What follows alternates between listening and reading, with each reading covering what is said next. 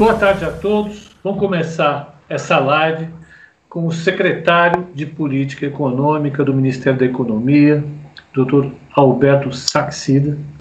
Ele está fazendo já o trabalho há algum tempo e vem numa live, tem, tem, tem a gentileza de participar numa live com a gente para discutir um pouco, primeiro a crise, depois as estratégias de recuperação, depois que o, o professor Vladimir Teles falou com a gente aqui algumas coisas, algumas pinceladas também em relação a isso. Agradeço então a participação, eh, secretário. E gostaria de saber se o senhor gostaria de começar já falando alguma coisa importante sobre, primeiro, a crise e as expectativas que vocês têm em relação à recuperação. Perfeito. Primeiro, quero agradecer a Novo Futuro Investimentos por essa oportunidade. É muito importante para nós essa transparência, debater ideias, deixar muito claro o que nós estamos fazendo. Então, obrigado pela oportunidade de debater ideias. Sem mais delongas, qual foi a nossa leitura aqui do momento atual? No momento T, ocorreu um choque violentíssimo na economia brasileira e na economia mundial. O período T mais um é um período de ajustes, de baixa atividade econômica, e o período T mais dois é o período de recuperação. Que choque foi esse que aconteceu na economia brasileira e mundial? Um choque único, pelo menos nos últimos 100 anos de história. Você vai encontrar algo parecido com o que está acontecendo em termos econômicos em 1918 na gripe espanhola. Então, quando você olha a estrutura de choques, nós estamos tendo choques negativos de oferta de trabalho, choques negativos de oferta de crédito, choques negativos de demanda pelo lado do investimento, que foi postergado, choque negativo de demanda pelo lado do consumo, dada a incerteza, as pessoas acabaram segurando um pouco o seu consumo. Então você tem um efeito riqueza negativo, que é o que as o valor em bolsa das empresas caiu, então a capacidade das empresas tomarem empréstimos caiu também. Então você tem uma série enorme de choques negativos de magnitude forte, atingindo a economia no mesmo, ao mesmo tempo. Qual foi a reação de política econômica do governo? As, as nossas medidas, você pode separá-las em cinco partes. Primeiro, mandamos dinheiro para a saúde. Dinheiro para a saúde não falta. Então, primeira preocupação nossa foi encaminhar recursos para a área de saúde. Segunda preocupação, preservar empregos e empresas. Por quê? Porque é fundamental ter uma base produtiva na economia para que quando chegar a retomada, ou seja, lá no período T mais 2, nós tenhamos uma sólida base privada para comandar a retomada. Então, os grandes objetivos de política econômica: salvar vidas, empregos e empresas, preservando a base produtiva. Porque as medidas de emprego nossas estão tendo muito sucesso. Mais de 7 milhões de empregos foram preservados graças à possibilidade que as empresas estão tendo de antecipar férias, antecipar feriados, redução de carga horária e proporcional de salário, com o Tesouro ajudando a pagar parte dessa conta. Repito, mais de 7 milhões de empregos já foram preservados. Depois, as medidas de crédito, irrigamos o mercado de crédito.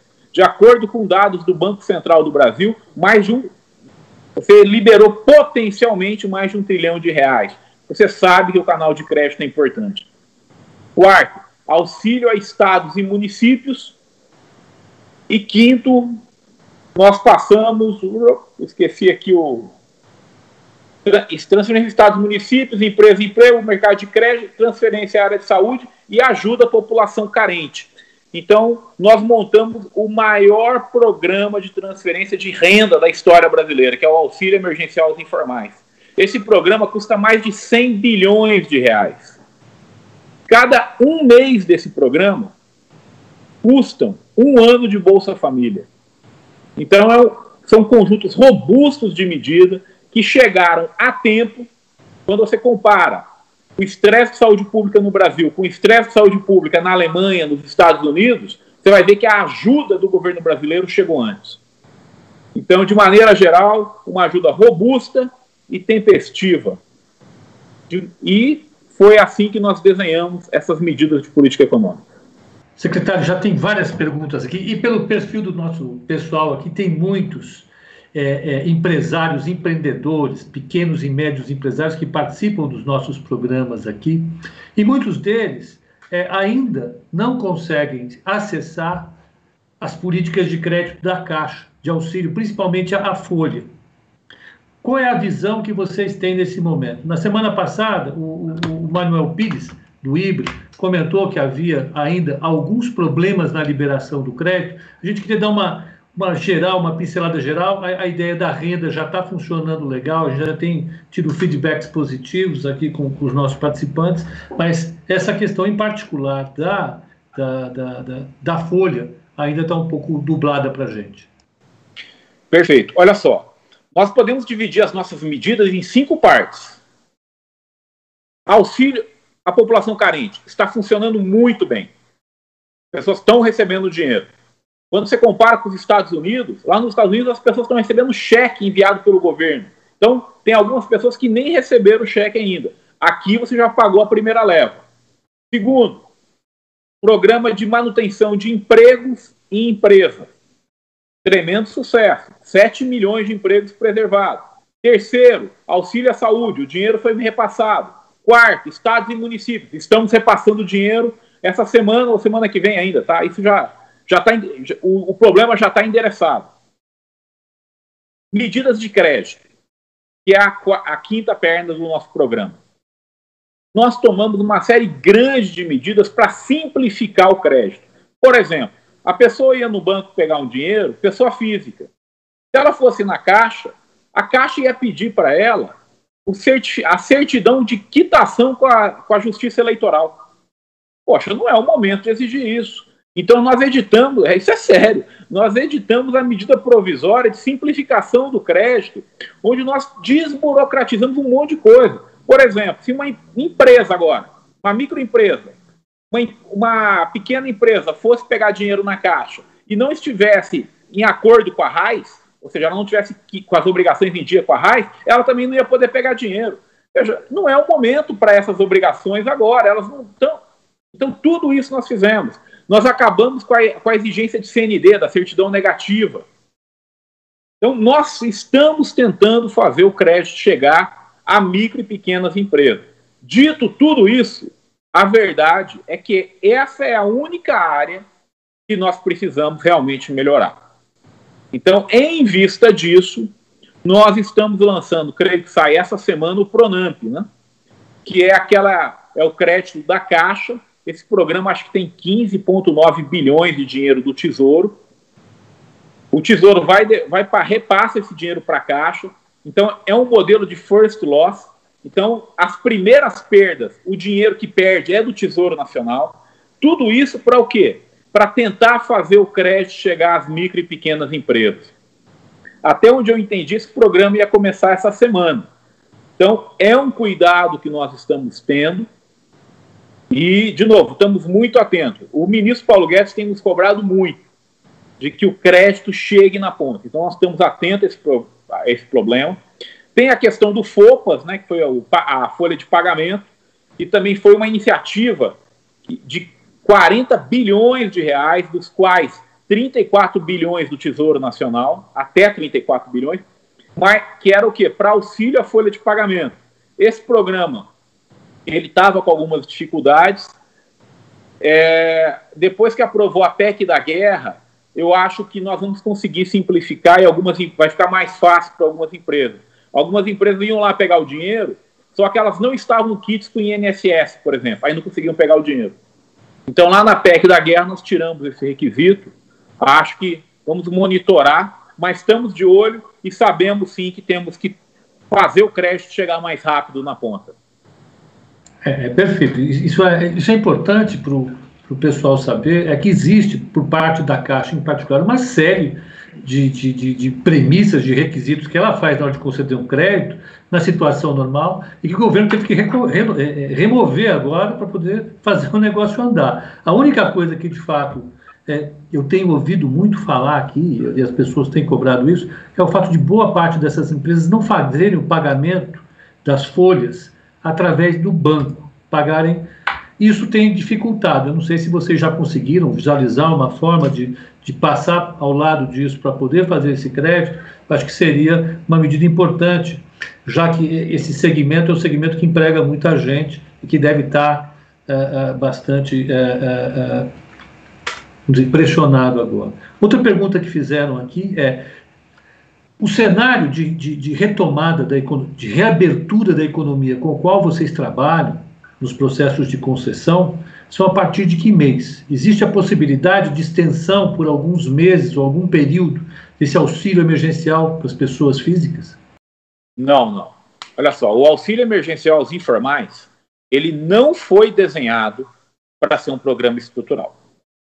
Os dados que nós temos aqui dizem o seguinte: se você pegar dados de favela, quem produz esses dados é a Data Favela.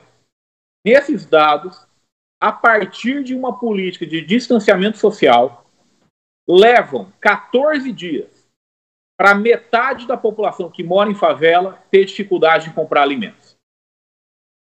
Se você pegar dados da PNAD contínua, pessoas que moram em, em residências onde mais da metade da renda é informal, nesses domicílios, a perda potencial estimada de renda é entre 70% e 80%. O que, que isso quer dizer? Que a partir do momento que, co que começou a política de distanciamento social nos estados e municípios, a crise financeira seria aguda a uma ampla parcela da população brasileira. Então, a preocupação número um era a velocidade do programa. Nós tínhamos que ter um, um programa de transferência de recursos robusto e rápido. Então ele foi desenhado nesse caráter emergencial para aguentar abril, maio e junho.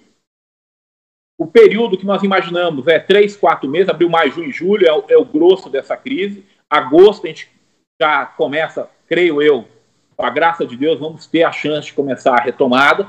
Mas era necessário um programa muito rápido para isso. Cada um mês desse programa custa mais de um ano de Bolsa Família. Então, esse programa ele não é estrutural, ele foi emergencial. Acabou esses três meses, esse programa tem que ser abandonado. E, de novo, é o momento de nós, enquanto sociedade, pararmos de transferir dinheiro do pobre para o rico. O Brasil é cheio de programa social que transfere dinheiro do pobre para o rico. Então, o que, que nós temos que fazer? Temos que, enquanto sociedade, fortalecer os programas sociais que existem. E como é que nós vamos fazer isso? Remanejando dinheiro dentro do orçamento, daqueles programas que não são eficientes para os programas que são eficientes. Eu acho que é fundamental manter a, o teto do gasto.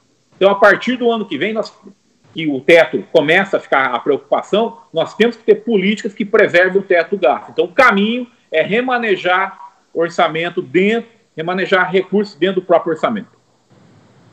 Ótimo. Deixa eu ver se tem mais alguma pergunta sobre a situação atual. Tem muitas perguntas que já estão indo, querendo olhar um pouco mais para frente. O pessoal já está querendo ver a saída. Deixa eu ver se tem mais alguma pergunta. Ah, perfeito. Aqui já temos, já tem mais gente perguntando sobre o que vem depois. Temos um cliente nosso aqui também, o Luiz Gustavo, perguntando o seguinte: Quais são os passos pós-Covid, pós-Covid, então já pensando na, na fase de recuperação, para estimular a atividade econômica? Qual a, qual a importância da reforma administrativa e da reforma tributária nesse processo? Então, olha só. Tão logo passa essa pandemia, nós vamos ter que avançar na agenda de reformas. Então, durante a pandemia, é natural que todo o esforço do governo, do Congresso seja nas medidas de combate aos efeitos econômicos dessa pandemia, ou seja, medidas emergenciais desenhadas para acabar inexoravelmente em 2020, ou seja, todas acabam agora. Passou esse período de pandemia, algumas coisas vão ficar muito claras para a população. O Brasil e o mundo vão sair dessa crise mais pobres e mais endividados. Isso vai valer, vale para todos os países. Dado que nós vamos sair mais pobres, uma grande preocupação nossa, fortalecer os programas sociais do governo. nós vamos precisar de um conjunto robusto de políticas sociais.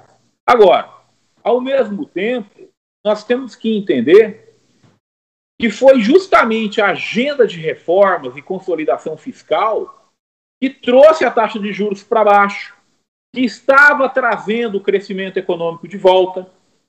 Então, se você comparar o segundo semestre de 2019, foi o melhor segundo semestre desde 2013. Se você pegar dados de janeiro de 2020, de acordo com o Tesouro Nacional, o Brasil iria economizar 419 bilhões de reais com pagamento de juros em quatro anos. Então nós temos que retomar essa estratégia. Então a estratégia pró-mercado tem que ser retomada. Além dela, nós vamos precisar de rever programas sociais. Então, infelizmente, o Brasil ele tem essa característica de vários programas sociais que não estão tendo sucesso. Qual é a nossa proposta? Vamos rediscuti-los. Vamos focar os programas onde eles realmente dão resultado. Esse é o primeiro pilar. Temos que fortalecer a política social, mas, de novo, sem gastar mais. Vamos fazer isso realocando dinheiro dentro do orçamento. O segundo pilar, infelizmente, o desemprego vai aumentar muito na saída dessa crise. Então, nós vamos precisar de políticas de emprego mais eficientes do que as que nós temos hoje.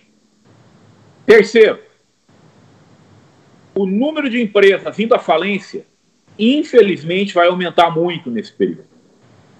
Então, nós precisamos de uma lei de falências mais eficiente para você realocar o capital de um setor para outro setor para um empresário que tiver problema no setor, ele poder começar a empreender em outro setor.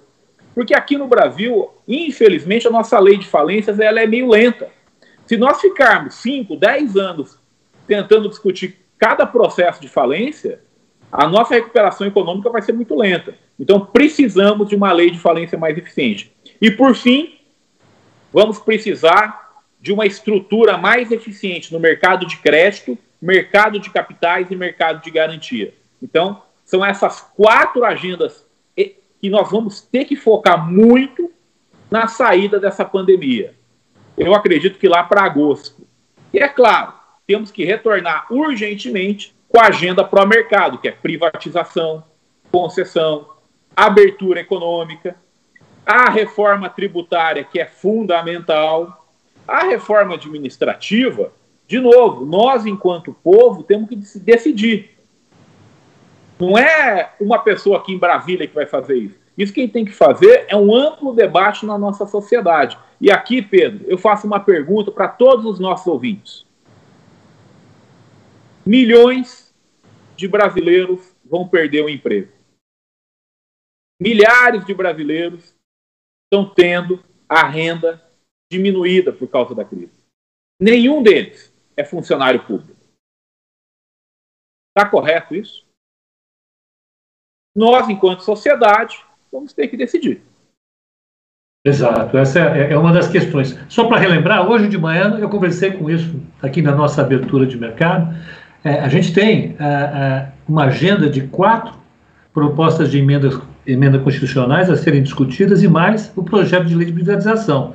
É uma agenda e tanto que tem que ser retomada, evidentemente, no segundo, no segundo semestre desse ano, quando provavelmente a economia já vai estar voltando. Eu acho que esse é, é o timing razoável para a gente imaginar isso.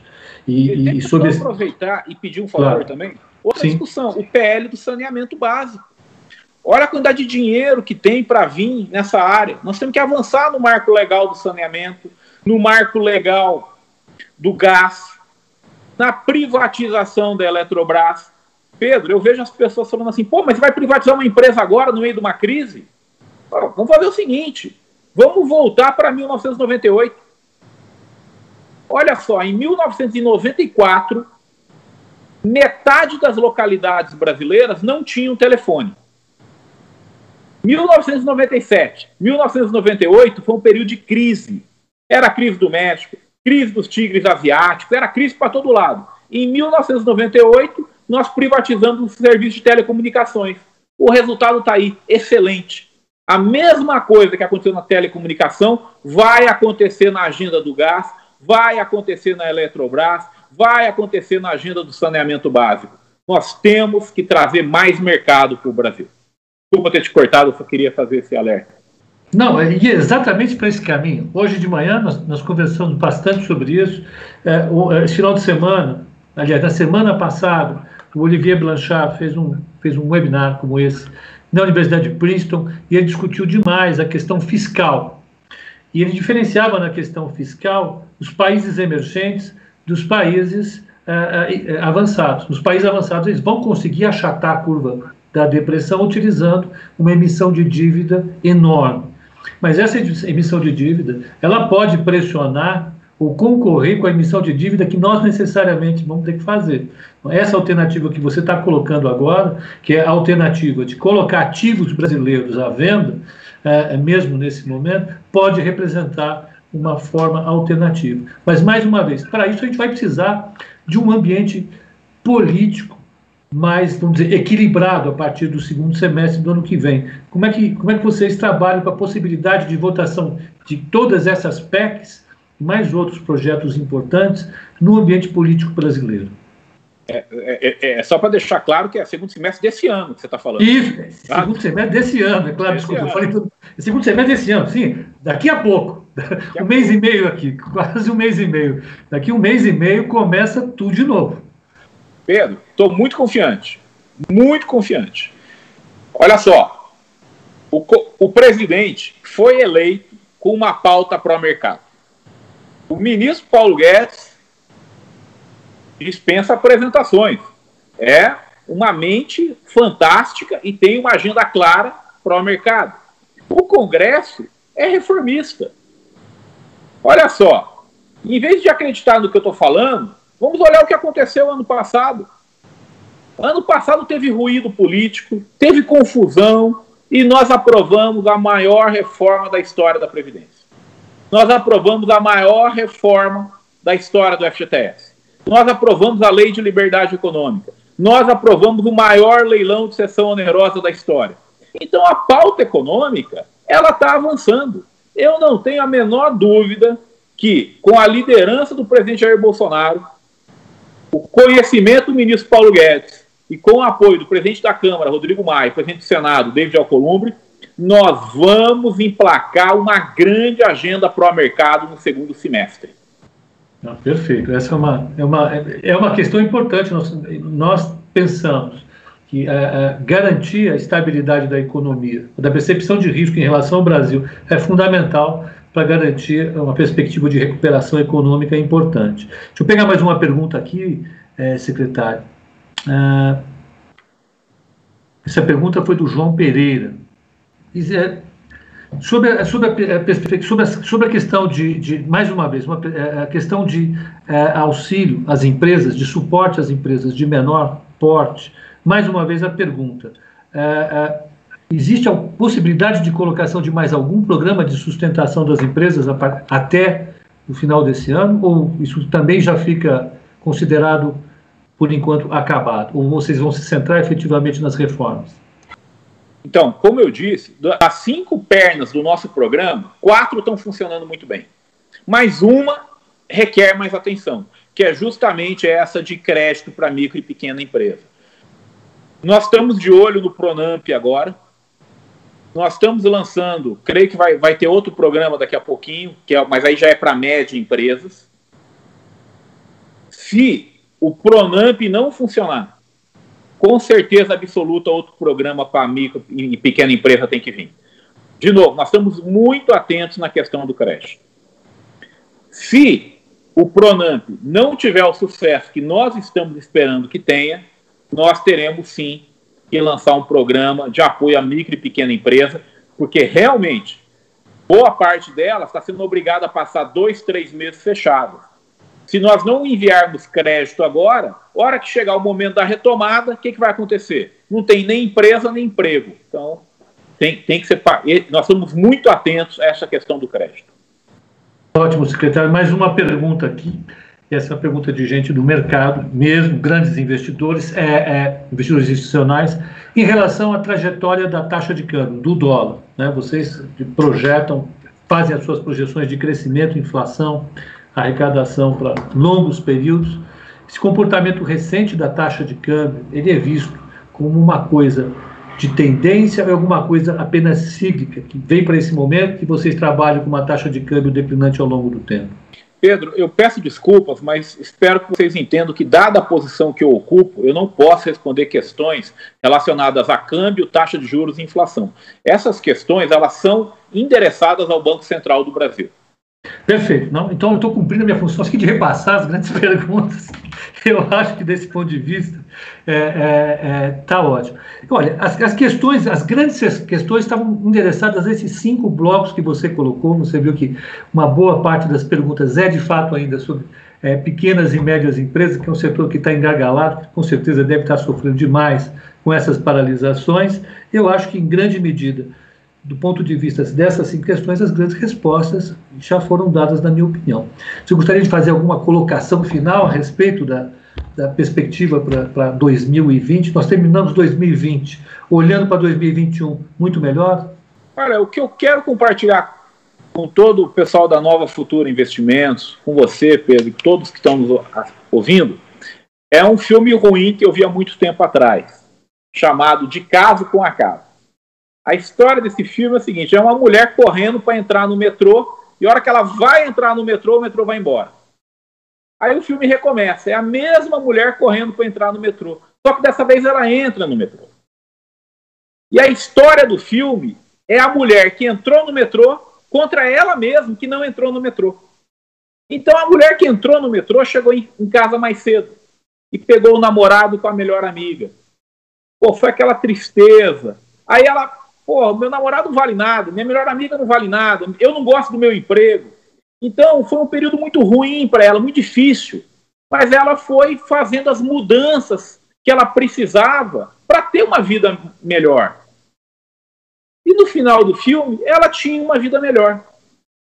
Já aquela mulher que perdeu o metrô, ela chegou em casa mais tarde, ela não viu o namorado com a melhor amiga, ela continuou se enganando, até que no final do filme ela descobriu tudo.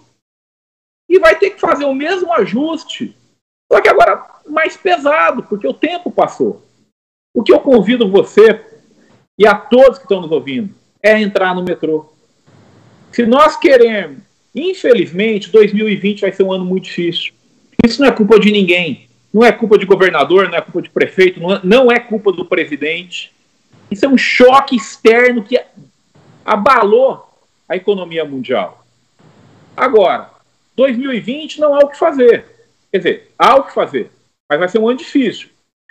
Agora, está sobre a nossa escolha como será 2021. Se nós entrarmos no metrô, se nós aprovarmos o PL do saneamento, o PL do gás, a privatização da Eletrobras, a abertura econômica, um novo PL de lei de falências, um sistema de proteção social mais eficiente, que pare de transferir dinheiro do pobre para o rico. Se nós abrirmos a economia, se nós tivermos um choque pró-mercado na economia brasileira, nós teremos um excelente 2021. Se nós não entrarmos no metrô, nós continuaremos tendo anos difíceis pela frente. Essa era a mensagem que eu queria compartilhar. Então vamos torcer para ter um 2021 melhor.